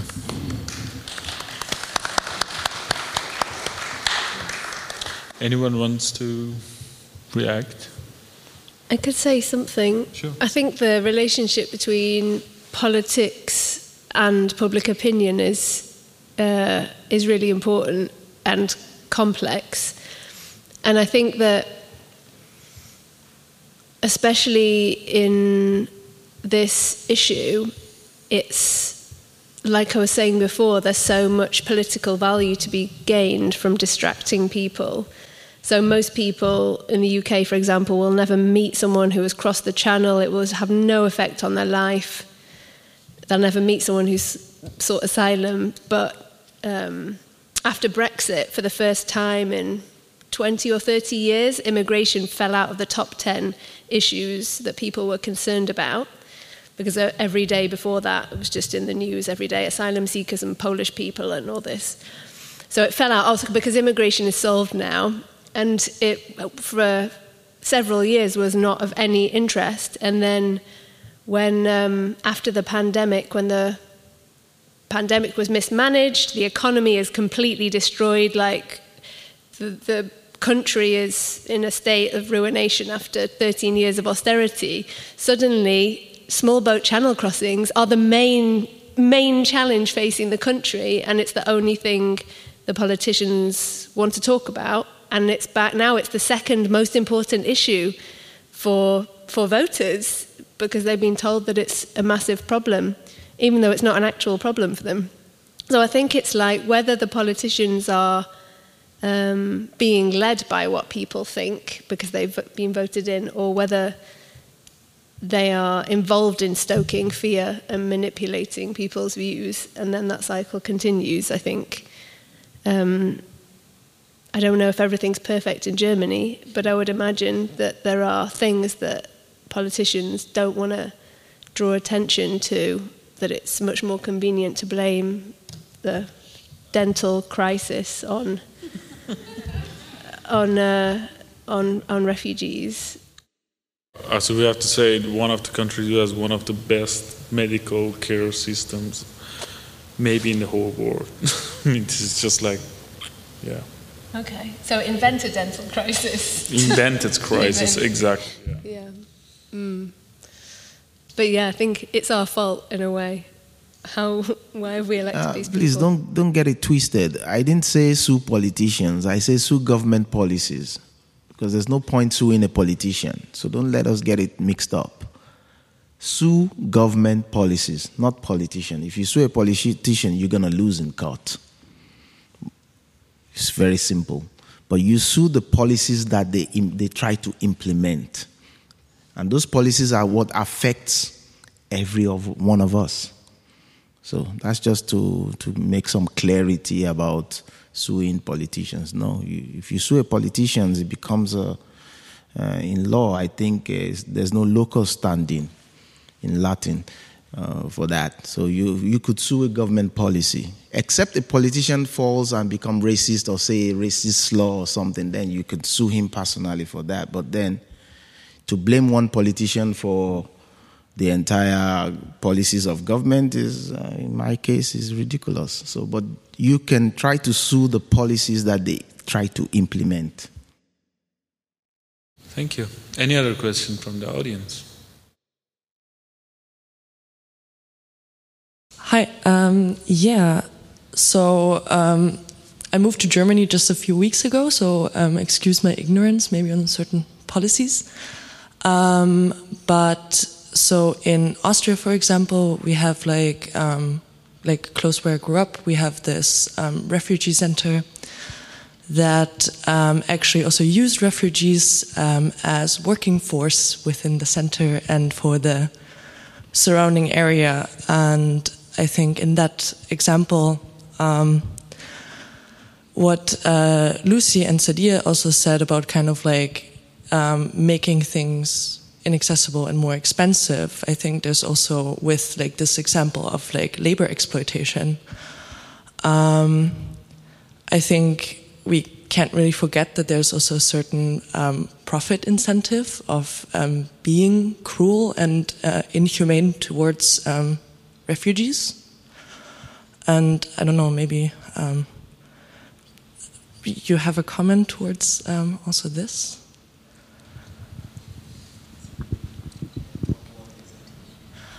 Can, can you can you yeah sorry. like profiteering on the migration crisis huh? yes so um, like in it's called Bürglkopf it's this uh, refugee center in um, in the Alps in Austria. And um, there um, first of all it's like really far out of the city so like refugees are not seen. Um, and it's really difficult for them to get into the city. Um, and then there are like the refugees get paid like maybe a euro an hour or something for doing like hard physical labor in the forest and helping with um, like um, ranger things. Um, and uh, so basically like a certain uh, amount of labor exploitation. And uh, for the community that's actually a profit because they get money from the state because they host refugees, but then they also exploit the refugees' labor. For example, now in Rahlstedt, it's the middle of the city, I think. It's a little bit far away, but in Hamburg that is better because the people can get bus and all. But the the area they accept to be their camp, but when the media, first the media, they are not telling the truth. They are not speaking what's happening in there, how the life people there.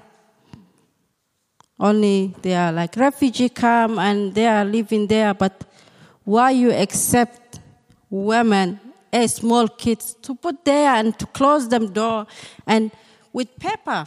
I eat, for example, you eat break, breakfast, tick, lunch, tick, a dinner, tick, the toilet, like, for example, where I come in Mecklenburg-Vorpommern, we live in the bush, where the bus is coming only four times a day. Imagine you buy ticket, you give five euro, he will give you two ticket. But you don't need it, only you are one person. And other people, they are watching. And when you say, I don't want, he will be like, no, you ask. I don't understand you, what you're speaking until he called for you police. Why the people behind me, they accept that one, it's not only government. Uh, the people too, they accept a lot of things. Because they are seeing what's happened. How someone called for me police when he take my money and I can't say anything. The police will come, your ass face. Sometimes that we don't say anything. We give the five euro and we go out six kilometers, 10 kilometers far away from the city. And you don't know, some people live there. But everyone is seen. Sometimes people go there and they are seen, but nothing is changing. Until now, is there. Maybe that comes 20 something years is there. I don't know how many years, but I come 2017, and it's in the push. What you in the inside the camp, you are not getting good food. You are not allowed to buy food outside. We are not allowed to come humble, like what you say. It's not long time. We are not allowed because we are, the office, what we have is only there, that area. When we come out, the police will give it back there. We are not criminal, but only the office, what we have it. We accept, all of you, you accept this. We must bring the media everything, what is happening inside the camps. It's not we say, ah, oh, let's go demo, like what I say. Bo, bo, bo, bo, listen, my problem, and like zero. I'm six years, I'm fighting, fighting, fighting, but still it's happened what I was experiencing when I come here. Until now, they are happening, and nothing changed. We need change. We need to be together. That time, maybe we can have big power, but me alone, I can't do anything without you. You too, without me, you can't do anything. We must be together. You don't listen only my problem. Everyone have problem, no one happy, but still you can see these people who come to your country who pass in this sea and lot of these problems. I don't come here to look money or something like that. I, I as, as I told you, all of you, I buy 26,000 to come here with risk, with boat. I sleep in the street. I pass a lot of country. Only I was looking place where I can say I'm happy now, but I'm not happy. And I don't know where I go back. When my country is good, I will go back tomorrow. But for, for So- to to answer your uh, your question, your concerns, actually, um, labor exploitation. I think the labor union has a rule against that. So.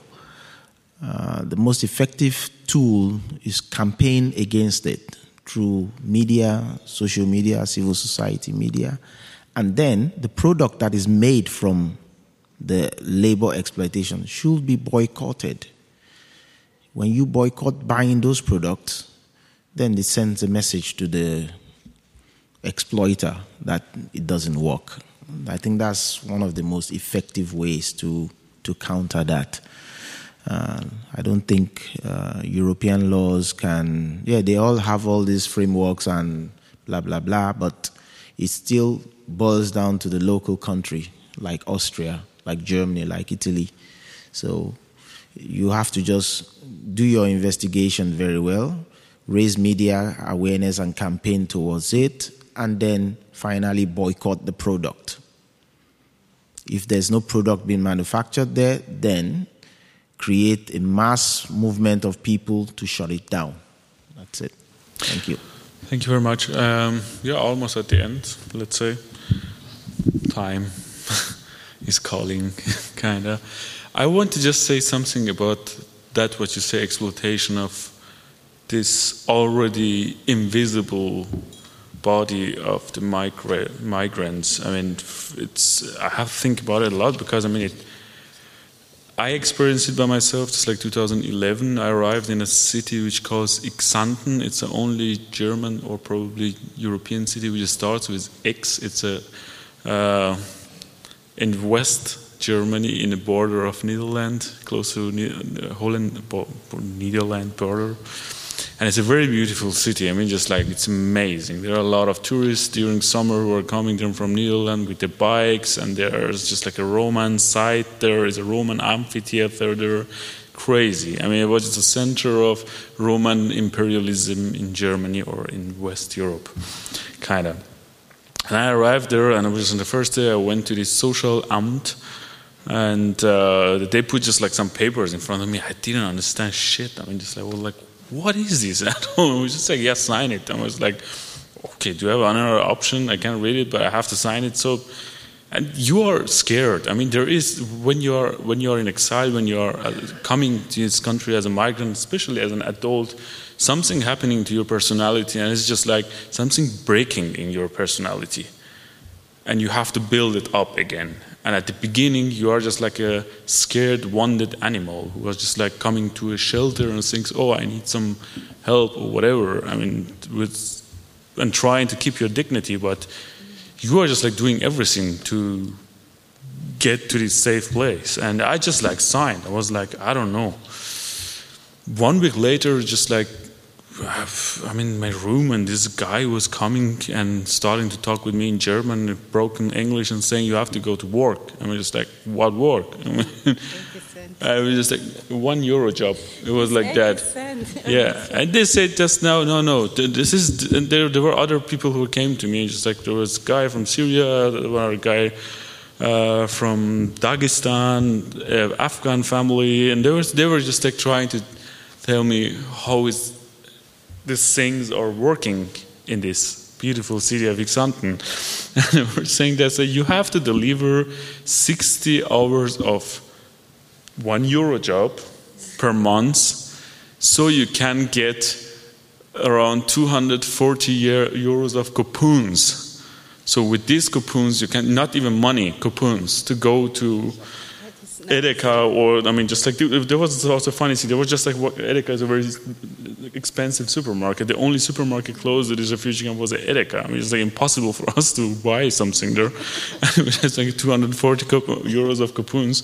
And it was like, if you don't work for a month, is 60 hours, or if you work less than 60 hours, they're gonna cut it like not gonna give the whole 24, 240 in at, uh, at once, but they were just like give you 120 at the beginning of the month and 120 at the 15th of the month. And if you don't work these 60 hours for two months, they're gonna cut the whole coupons. And I was like, I mean, isn't that just like a kind of a ex? It's like no, it's kind of a just like there is it's a kind of expanding of German Arbeitslager. Oh, I mean, is it like he's as fascist as you as I could interpreting in that? I was like, it's fucking Arbeitslager. And what did I do? I mean, why? I mean, why? I mean, who, nobody who wants to the Arbeitslager, we know, I mean, people got criminalized, people got dehumanized because of what they were or what they got labeled as. So, and it happens and it's happening still. Yeah. And as, I mean, I would say it's a very fascist process. I'm sorry to uh, ending this panel. Yeah. Can, can I add something? Yeah. Because we had this conference uh, on abolitionism here in June, and there was one workshop where this topic also came up of like labor exploitation, and where we tried to think about how different political movements and marginalized groups can also have a shared struggle. It's different for every group, but it comes back to the same root. And this labor exploitation, like at that time, I think. Um, some um, um, representatives of the prisoner um, Gewerkschaft, Gefangenengewerkschaft, they were suing, like leading a case against uh, the ridiculous amount of money that prisoners are paid for their work that they do. And um, there was one disabled activist from the 80s who said, and exactly the same thing is also happening in disabled workshops where people get paid, I think, one euro and 69 per hour. And also companies are selling that as like a charity that they do as like products that when you buy them, you are a good person, while there is an actually segregation from the first uh, um, labor market, right? So I think also the question would be, how can different um, yeah, groups that are marginalized in a kind of post-fascist and capitalist uh, German country that we live in, where there's a lot of these continuities of violence against uh, racialized people, disabled people, and all kinds of people that have been given all kinds of labels. Uh, so, like, how can we also like join these fights? Yeah, but where is DGB and Verdi in all this? Are they not the uni- workers' union, labor union movement in Germany? So they are the ones to be at the forefront of this. So you complain, we as society complain to them, then they take it up on a bigger scale. Because they are the ones who have this kind of power, like a defender of labor rights. That's my own thinking. I don't know if I'm in La La Land, but. yeah. yeah. Like what I want to add here in here, all there are a lot of firma, these agency places who's giving job to people who have like paper, who doesn't have it. All of them, they get half of the money what you work, and they will give you half that money. Sometimes they practice you like two months, uh, three days, something like this, and no one complain, no one is speaking about this. Like Amazon, what she's doing, the people Look, lot of black people, lot of migrants who's working there, hard work. And the end, they throw the people like trash, like six months, eight months. Someone is coming, someone is going. Because the people, they don't have job, and that's why they're going. But no one saying why this old company, why we don't fight with them. Like this, all the camps, like what I say in the camps, some camps, they are this, what's name, Malteser who's working, who's security, all of them, they are getting a lot of money. But when I'm looking flat, no, no, no. Ah, you are a big family, you are four people, you need four rooms. But when I live in the camp, to live one room is okay. But when I'm looking flat, I'm not allowed to have what I want because we are many people. Why all this we are not seeing? Why we close our eyes? We need to open our eyes to look all these bad things what's happened. Maybe tomorrow happened to you what happened to us. We must fight with them because really they are using the people like trash. Someone is coming six months ago, come and go, and half your money they took it. We must start from there. We must start all companies, all these who's like chef and giving the bad food the people, no milk for the kids. Why?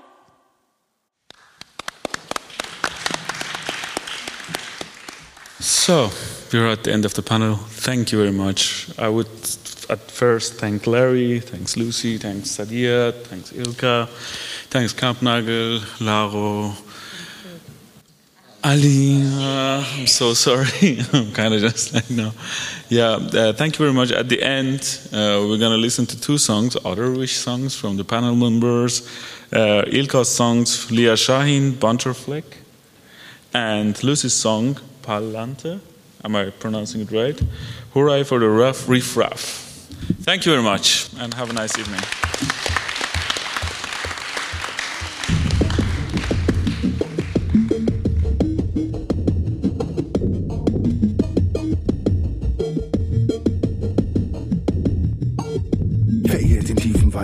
Krise, unzulänglich für viele beklemmende Kriege, Uneinigkeit so groß auf der Wiege, Demokratie, Feindlichkeit macht Biege, Staaten jauchzen wie eine Ziege, Populismus auf dem Wege zu siegen, bauen eine neue Alternative, weg von der kulturell geprägten Bibel, Mensch ist Mensch, zu simpel und penibel, nun pack einen kleinen Schniedel vor deiner fetten Mercedes, dein Trauersiegel, Armutszeugnis, Hip-Hop, wo sind die Real?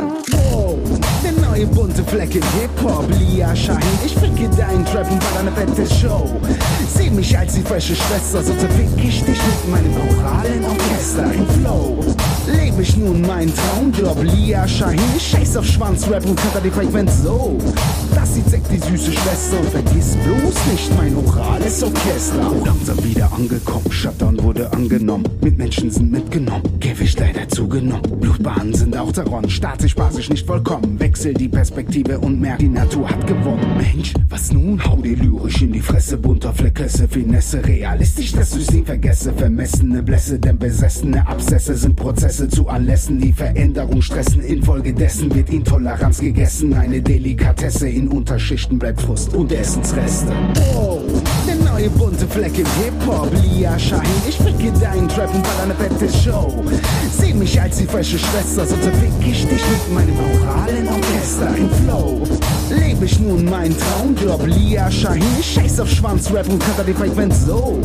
Das sieht die süße Schwester und vergiss bloß nicht mein orales Orchester. Orales Orchester, Beatbox-Schwester oder einfach nur Abla, Beatbox-Phänomen. Ich will am Tabla so rhythmisch unschlagbar banales Geschwätz in der Szene, als wenn sie 15-Jährige überlege, was für ein Gerede, peinliches Gepredige. Bitches, Geld, Karren, schnelles Fame, ballern als Rechtfertigung nutzen diese Lutscher ihre armen Mütter aus. Argumentativ, dass die Familie Geld braucht und verbreiten so viel Elend in ihrem Goldrausch.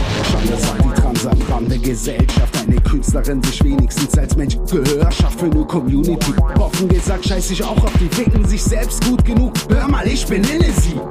Werde sowieso nach oben schaffen, doch will ich das? Bremse konstant meine Karriere, was bringt mir das? Ich glaube Ruhe und konstante, langsame Entwicklung, langsame Schritte in Richtung das große Game. Sonst werde ich irgendeine narzisstisch Bitch vollgepackt mit Skills, dass mir niemand was sagen kann, will das nicht. Bin ich aber auch nur ein Produkt?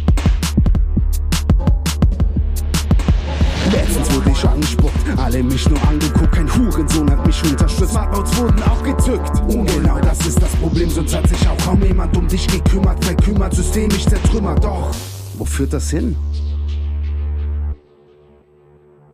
Black Lives Matter, Trans Lives Matter, Muslim Lives Matter, Refugee Lives Matter, Jew Lives Matter, POC Lives Matter. Sonst zerschmettern wir Minderheiten ein System. Ist das besser? Black Lives Matter, Queer Lives Matter, Muslim Lives Matter, Refugee Lives Matter, Disabled Lives Matter, POC Lives Matter. Sonst zerschmettern wir Minderheiten ein System. Ist das besser?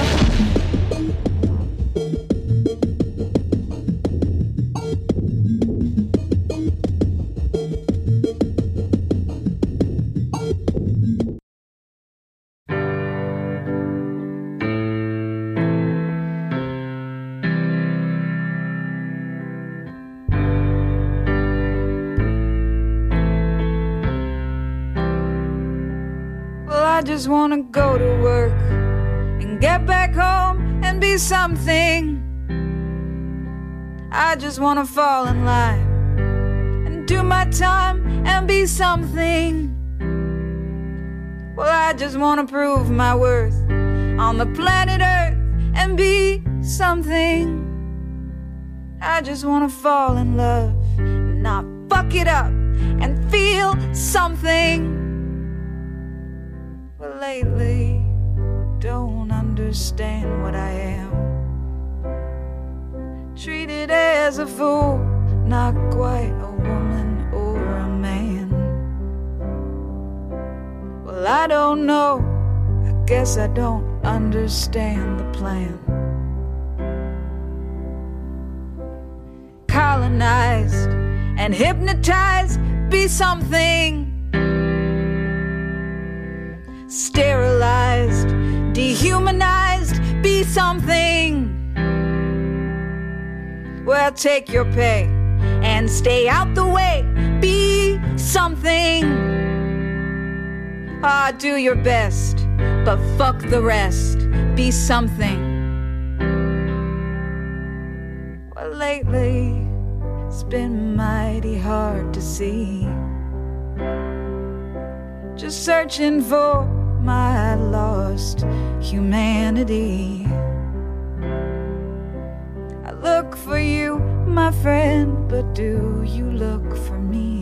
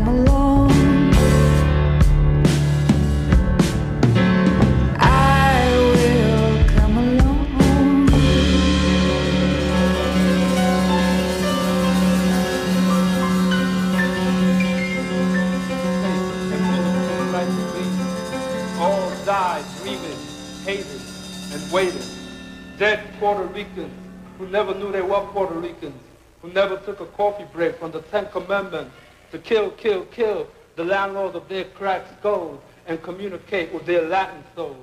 Juan, Miguel, Milagro, Olga, Manuel, from the nervous breakdown streets where the mice live like billionaires and the people do not live at all.